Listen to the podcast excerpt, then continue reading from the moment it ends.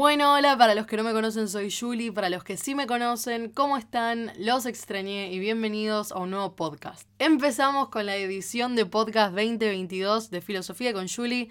Hoy les traigo un tema que capaz no está tan relacionado con la filosofía, o por lo menos no vamos a citar a un autor filosófico de hace 500 años o alguna corriente filosófica importantísima, sino que vamos a hacer más como una reflexión, así una charla de café, porque fue más o menos así como surgió este tema.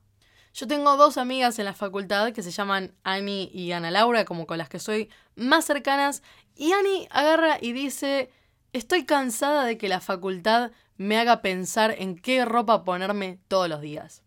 Si somos sinceros y analizamos esto, capaz no es la facultad la que te obliga a pensar algo, o por lo menos algo diferente todos los días, sino el mismo mandato social en el que vivimos de que hay que salir a la calle vestidos, ¿no? O sea, lo opuesto a no usar ropa vendría a ser estar desnudos, y hoy en día no podemos salir desnudos a la calle. Pero sí hay que reconocer que no venimos de dos años donde vestirse era muy obligatorio. Déjenme explicar a qué me refiero antes de que salgan a contradecirme. Si son como yo y la pandemia les agarró más o menos al final del secundario, empezando la facultad, o capaz pasaron de trabajar en una oficina a hacer full home office y no salir de la casa, no salir del departamento, el tema de qué ponerse y qué ropa usar no era como algo que cruzaba nuestra cabeza muy seguido. Podíamos estar toda la semana con el mismo jogging, la misma remera y el mismo buzo y pasábamos desapercibidos totalmente porque nadie nos veía. Y es más, vestirse, usar algo diferente, para mí por lo menos era todo un acontecimiento. Después de la pandemia empecé a usar muchos más accesorios, empecé a usar collares, aros, anillos, que nunca en mi vida me había puesto ninguno porque, no sé, no me interesaban, no me gustaban. Yo en la pandemia aprovechaba cada oportunidad que tenía cuando salía de mi casa de hacerme el outfit más elaborado que podía, como para sentir que por lo menos estaba haciendo algo. Me acuerdo que en la pandemia una vez me puse perfume, como vieron esos perfumes caros que te reservás para, no sé, una fiesta un casamiento, ponele. Y me acuerdo que un día estaba aburrida, me lo puse y fue como súper revelador el hecho de usar un perfume. Pero porque veníamos de meses de capaz ahí te clavabas desodorante el pijama y estabas en tu casa todo el día y no pasaba nada, pero nos acostumbramos mucho a eso. Por lo menos hablo de mi experiencia, de lo que yo sentí. A mí la pandemia me agarró en el último año del secundario, lo que significa que todo aquello anterior yo viví una vida de uniforme. Obviamente tenemos una vida fuera del colegio, pero era como la normalidad, ¿no? Capaz no era todos los días, vestirse diferente todos los días. El uniforme nos iguala a todos, nos pone en el mismo nivel, nos hace que todos tengamos puesto lo mismo. Capaz no todos tenemos el mismo aspecto en el uniforme, pero todos nos vemos igual. Con esto quiero decir que obviamente vamos a tener esa presión social capaz de cómo se ve nuestro pelo, cómo se ve nuestra cara. Por ejemplo, a mí no me gustaba tener el pelo atado porque sentía que me quedaba mal y hoy en día me veo la cara y no tengo puesto rímel y me siento el cuco. Pero es como que estaba la presión más allá de la ropa, no es que la presión dejó de existir. El tema es que con la pandemia teníamos esa posibilidad de escondernos atrás de la pantalla y mostrarle a las personas lo que queríamos que vean y no como realmente eh, cómo estábamos en ese momento. Y no teníamos como esa presión de ver a la gente en persona. O sea, tendríamos la oposición entre la mirada y la presencia del otro con el escondite que nos permitió la pandemia. Que no es, no es, algo malo, ¿no? Es como algo, algo analizable. Yo en la pandemia estuve en pijama absolutamente todos los días, salvo cuando tenía que ver a alguien o tenía que salir de mi casa. Yo me levantaba 15 minutos antes de la clase, me hacía un café, me ponía delante de la computadora, apagaba la cámara, apagaba el micrófono, no me veía nadie. Está bien que, bueno, para hacer TikToks o los videos de YouTube, sí tenía que por lo menos pasarme un peine por la cabeza. Pero no, como que me acostumbré a eso que era el no arreglarme, ¿no? Ser como un zombie que andaba por mi casa estudiando, a veces. Entonces, en mi caso, yo venía de todos esos años de colegio de uniforme, donde no había que pensar todos los días en qué ponerme. Después tuve dos años de pandemia en el medio y ahora estoy saliendo a la vida universitaria donde sí hay que pensar qué usar todos los días. Esto para las personas puede significar algo totalmente diferente entre cada uno. Hay algunos que pueden tomárselo de una forma mucho más relajada, hay algunos que se lo pueden tomar de una forma mucho más seria, y ambas cosas están bien, no es que hay una sola forma de hacerlo. Yo creo que me encuentro en el medio, como que no lo, no lo pienso tanto el qué usar, pero sí tengo como esa parte en la parte de atrás de mi cabeza que me dice, che, ya, tipo, ya usaste este mismo buzo como ocho veces, como que andar renovando un poco. Y es una realidad que es, es, algo muy estúpido y capaz es un problema así del primer mundo, de niña rica o de lo que sea, pero es como e, esto de qué puede pensar el otro de mí, cuando capaz el otro ni está pensando en ese buzo que te pusiste, ¿no? Como que tratemos de bajarlo más a tierra y no tanto en un ideal supremo de todos se dan cuenta de que ya repetí esto 80 veces. Pero es una realidad que en la presencialidad vemos al otro. Vemos al otro así como el otro nos ve a mí. Tenemos la facilidad de compararnos con el otro, de cómo se ve el otro, de qué cosas tiene el otro, de qué hace el otro en comparación con lo que hago yo. Yo personalmente empecé a darme cuenta de un montón de cosas de mí misma que no me gustaban en cuatro semanas de facultad me di cuenta que había cosas de mí misma que no me gustaban mínimamente por el contacto con el otro. Que no voy a decir que no estamos volviendo a la presencialidad en distintas cosas y que no estamos saliendo de, nuestras casas hace un año más o menos, pero esto de el día a día, de que sea todos los días, de que todos los días tenga que levantarme de mi cama y ponerme ropa, que lo vemos como el acto más normal del mundo, pero no podemos negar que la ropa nos identifica de cierta forma o dice algo de nosotros. Y esto de lo que nosotros queremos comunicarle al otro, para mí por lo menos está como presente. Capaz no es mi prioridad, pero está presente. Y ver a otras personas, capaz de algunos una mirada hostil, capaz de otros una mirada más alentadora, por lo menos en el día a día, te baja como una línea de presión y de como capaz tenerlo más presente en el día a día. Vos en una cursada virtual, en un laburo virtual, no tenías la mirada del otro si no querías. Podías optar no hacerlo, podías apagar la cámara, despersonalizarte y no formar parte de como ese vínculo capaz del cara a cara más allá de que sea la virtualidad. Yo creo que hay como una idea de esto de a mí me chupa un huevo lo que dicen los demás, a mí no me importa lo que el otro piense de mí, que es válida, pero capaz no es como una posibilidad para todo el mundo. En este podcast hablamos mucho de el amor propio, de la belleza, de lo bello, de cómo el otro me ve a mí. A ver, en la filosofía se estudia la estética, ¿no? Eh, la estética siendo la doctrina filosófica del arte que concibe lo bello como una forma particular del ser. O sea, la discusión acerca de lo que es bello, ¿no? De lo que es estético, de lo que es como lindo a la vista, es una realidad. Vamos a lo más terrenal.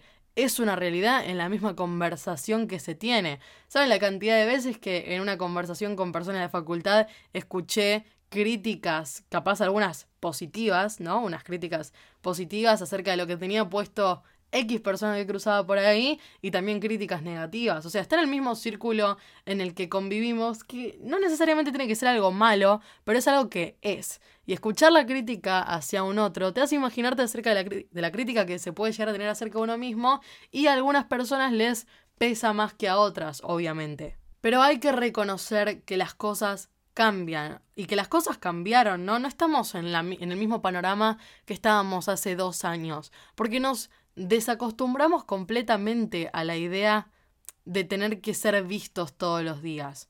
Nos desacostumbramos a la idea de tener que hacer actividades básicas todos los días, como lo es cambiarse de ropa, que si vamos antes de la pandemia era algo totalmente normal.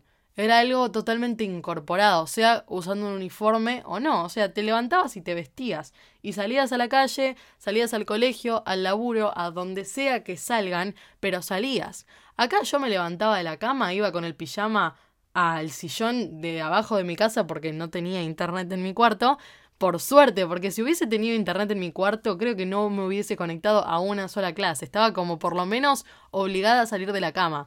Pero iba de la cama al sillón con la misma ropa que tenía de, de la noche, capaz de los dos días anteriores, y así andaba. Como que nos despersonalizamos completamente del concepto de tener que vestirnos. Y ahora que lo estamos incorporando de vuelta, por lo menos en mi caso que lo estoy incorporando de vuelta ahora, esto del todos los días, es como que nos llama la atención.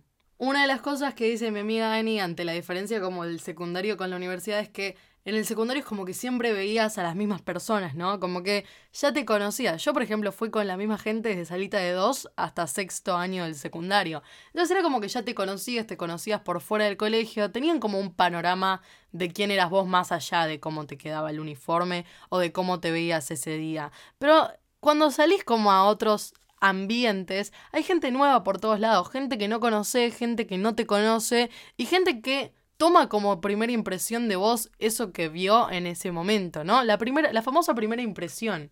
Y ante esta situación donde puedes conocer gente nueva, puedes conocer nuevos amigos, tu próximo interés amoroso, uno quiere verse de la mejor forma que pueda, sea lo que significa verse de la mejor forma que pueda en cada caso, ¿no? Porque acá siento que lo que hace contraste es esa comodidad contra la incomodidad, digamos. O sea, la comodidad de tu propia casa, de poder controlar qué es lo que el otro ve en la pantalla, controlar qué partes de vos querés mostrar, contra la incomodidad de tener que salir de tu casa, ponerte ropa y encontrarte cara a cara con la gente. Esto obviamente está puesto desde un contexto exagerado, ¿no? O sea, lo estamos llevando a un extremo, que es para mí lo que tiene gracia de la reflexión, ¿no? Llevar algunas cosas a un extremo y profundizar en temas que en realidad es tipo, me levanté, me clavé un jean, una remera y un buzo y salí a la calle, que es más o menos lo que hago yo. Pero es como que igualmente, por lo menos durante la primera semana de la facultad, sentí eso, ¿no? De, bueno, ¿cuál es la ropa apropiada para estar acá? ¿Qué es lo que se van a poner los demás? Tipo, ¿cómo tengo que ir, más o menos? En clase surge este tema, ¿no? Estábamos hablando de algo totalmente diferente, que eran los géneros narrativos, o sea, nada que ver con esto que estamos hablando ahora, pero el profesor habla de que en otra, en otra universidad vio a una chica en una pollera y unas botas altas, ¿no? Como con un taco muy alto, y que como que entre los demás desentonaba. Capaz de una forma positiva, capaz de una forma negativa, no sabemos qué en cada uno, pero desentonaba, porque cuando una persona sale como de la norma general, de las reglas generales, desentona. O sea, destaca. Destaca o desentona, depende de dónde lo vean. Y ahí el profesor agarra y dice, yo me imagino que ustedes no, no piensan todos los días en qué ponerse. Y el aula se queda completamente callada. Nadie dijo, no, obvio, ¿cómo vamos a pensar en eso? Sino que todos se callan. Ni los hombres, ni las mujeres, ni nadie. Acotó y dijo, tenés razón. Como que nadie quiso em, darle la razón porque todos en nuestra cabeza estábamos diciendo, yo preparé este outfit ayer a la noche y caí así hoy. Pero em, es como que todos sienten por lo menos una mínima presión de tener que vestirse todos los días. Me acuerdo que el año pasado se había viralizado un TikTok eh, acerca de cómo van vestidos los estudiantes en la UADE. Para los que no son de Argentina, la UADE es una universidad privada acá de Argentina. Eh, y eran como todos looks y outfits muy extravagantes, ¿no? Que yo sí les soy sincera, cuando voy a la facultad, de ese estilo de looks son el 10%, por ejemplo, que suelen ser los estudiantes de alguna carrera de moda o alguna carrera relacionada con eso. Pero mayor, mayormente la gente va vestida eh, dentro del rango de lo que consideraríamos lo normal. Que está perfecto, ¿no? O sea, cualquiera, cualquier aspecto, cualquier, cualquier persona dentro del espectro de tener ropa puesta. Y estábamos hablando de esto en clase y una de las profesoras contaba que en las materias de verano capaz algunos caían con la malla, caían en ojotas y que eso como que a ella le llamaba la atención. Dentro de las normas de la facultad, la verdad no las leí textualmente, así que esto como que tómenlo con pinzas. Pero dentro de la norma de la facultad es como que se, se tiene entendido de que vos tenés que ir a la facultad dentro de un... Esto está muy elaborado como lo estoy parafraseando, pero como que dentro del, aspecto de lo que tendría que ser un ámbito académico. Después, ¿qué significa esto? No tengo idea. Está bien, se entiende que no podés ir desnudo, como habíamos dicho, se entiende que no puedes ir en lencería, que no te podés sacar la remera, como que, que hay cierta pauta de vestimenta que, que tenemos. Yo, por ejemplo, en el colegio, los hombres no podían llevar el pelo largo, no podían tener aritos, las mujeres no podían tener tampoco piercings o colores de pelo muy extravagantes, como que siempre está esa norma del que me tengo que poner.